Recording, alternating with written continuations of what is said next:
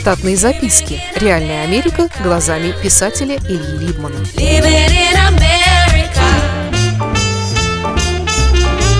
Про шестую работу. Не откладывая дело в долгий ящик, мы назначили дату собеседования. После семи лет простоя в любом занятии человек теряет навыки того, чем владел раньше неплохо. Ведь составлять резюме и ходить на интервью тоже имеет свои тренды. Хорошо, что в то время уже существовал интернет, и можно было отыскать ответы и примеры многому. Компания, куда мне следовало прийти для переговоров, находилась в здании на Авеню Америки, где на первых четырех этажах располагается радио Сити Холл, вторая по величине в Нью-Йорке концертно-театральная арена –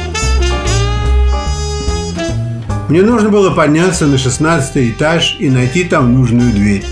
За дверями была двухкомнатная квартира, разделенная на офисный манер.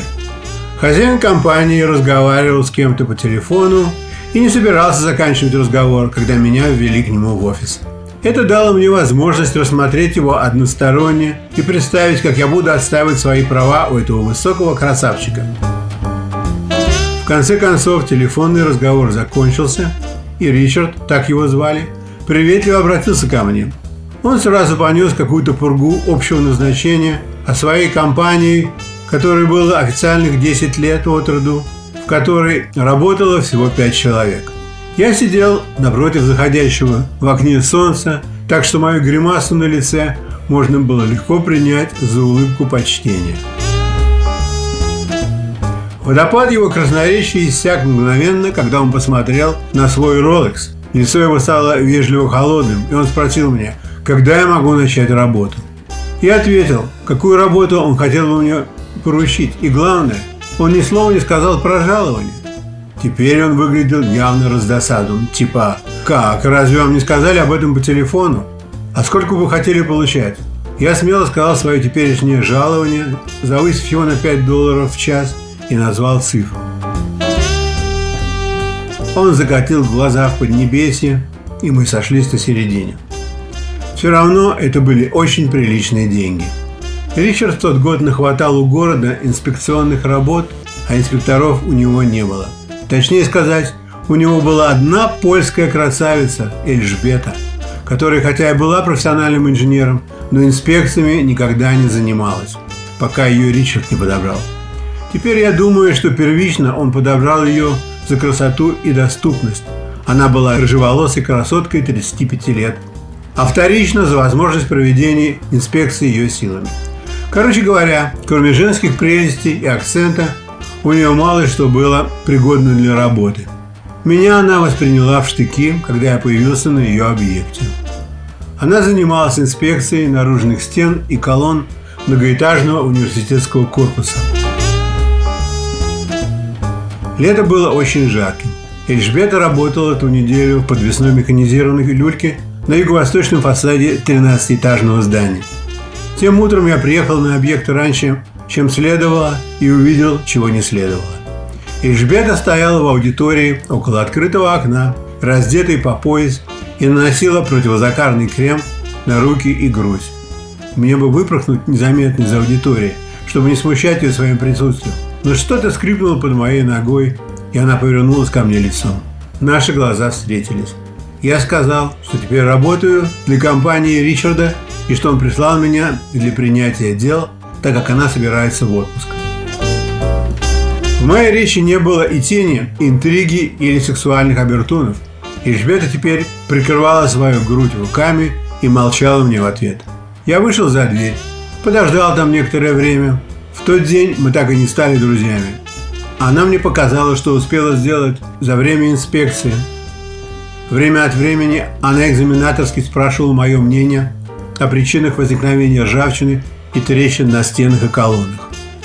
Позже секретарша Эллен в офисе рассказала мне, что слышала ее телефонный разговор с Ричардом по телефону. Эльжбета кричала на Ричарда. Вообще говоря, в компании кричали очень много – я сначала не понимал внутриофисных течений и застоев, и мой пытливый ум, вместо того, чтобы заниматься работой, стал рыскать в поисках ответов обо всем происходящем. Разумеется, в компании не было ни одного рожденного в Штатах. Жена хозяина официально не работала, но приходила на несколько часов в неделю, чтобы проследить за секретаршей, сделать платежи и начислить жалование.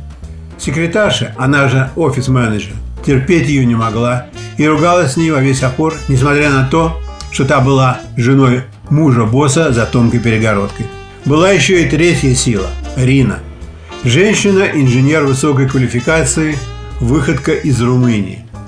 Она была душевно больной, и всем приходилось неважно, когда у нее кончались таблетки.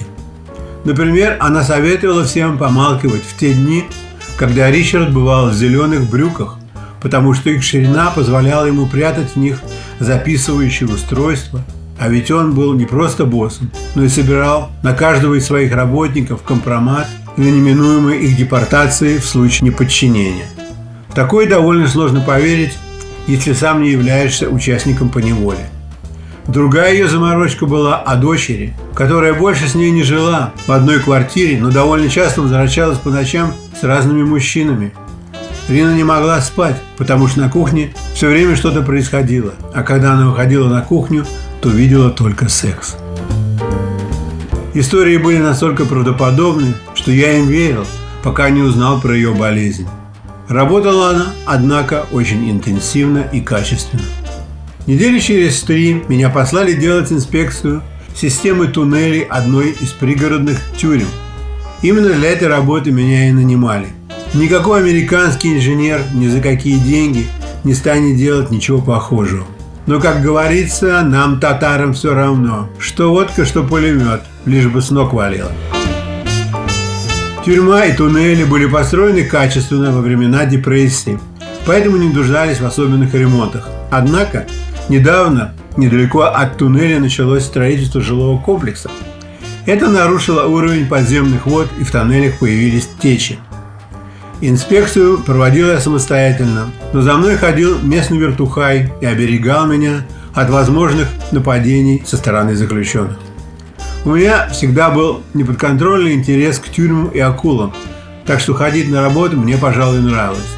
В туннелях было темновато, так что пришлось приладить к вертухаю прожектор. Он то и дело матерился, когда обжигался, и очень скоро возненавидел меня. Заключенные интересовались, зачем мне столько света в туннеле. Я сказал, что собираюсь снимать документальное кино про побег из тюрьмы. Вертухай написал на меня донос, что я общаюсь с зэками. Через шесть недель вся информация была собрана, и опять стал ездить на работу на Манхэттен. Так случилось, что репорты Эльджбеты и мой попали к боссу на глаза в одно и то же время. Дальше они должны были быть отправлены в инженерный отдел штата. Мой репорт ушел благополучно, а Эльжбетин мне пришлось переделывать на свой лад. Саму же ее уволили чуть позже, из-за несоответствия занимаемой позиции. Штатные записки. Реальная Америка глазами писателя Ильи Либмана. Читайте книги русского писателя современной Америки Ильи Либмана. В них живо и не скучно описываются нестандартные ситуации, происходившие с бывшими гражданами Советского Союза на фоне американского урбанистического ландшафта повести «Алиса» с Райкой, «Второе дыхание», «Время апельсина» и «Малыш 21 века» можно приобрести в интернет-магазине «Литрес» или на сайте писателя читаливы.ру.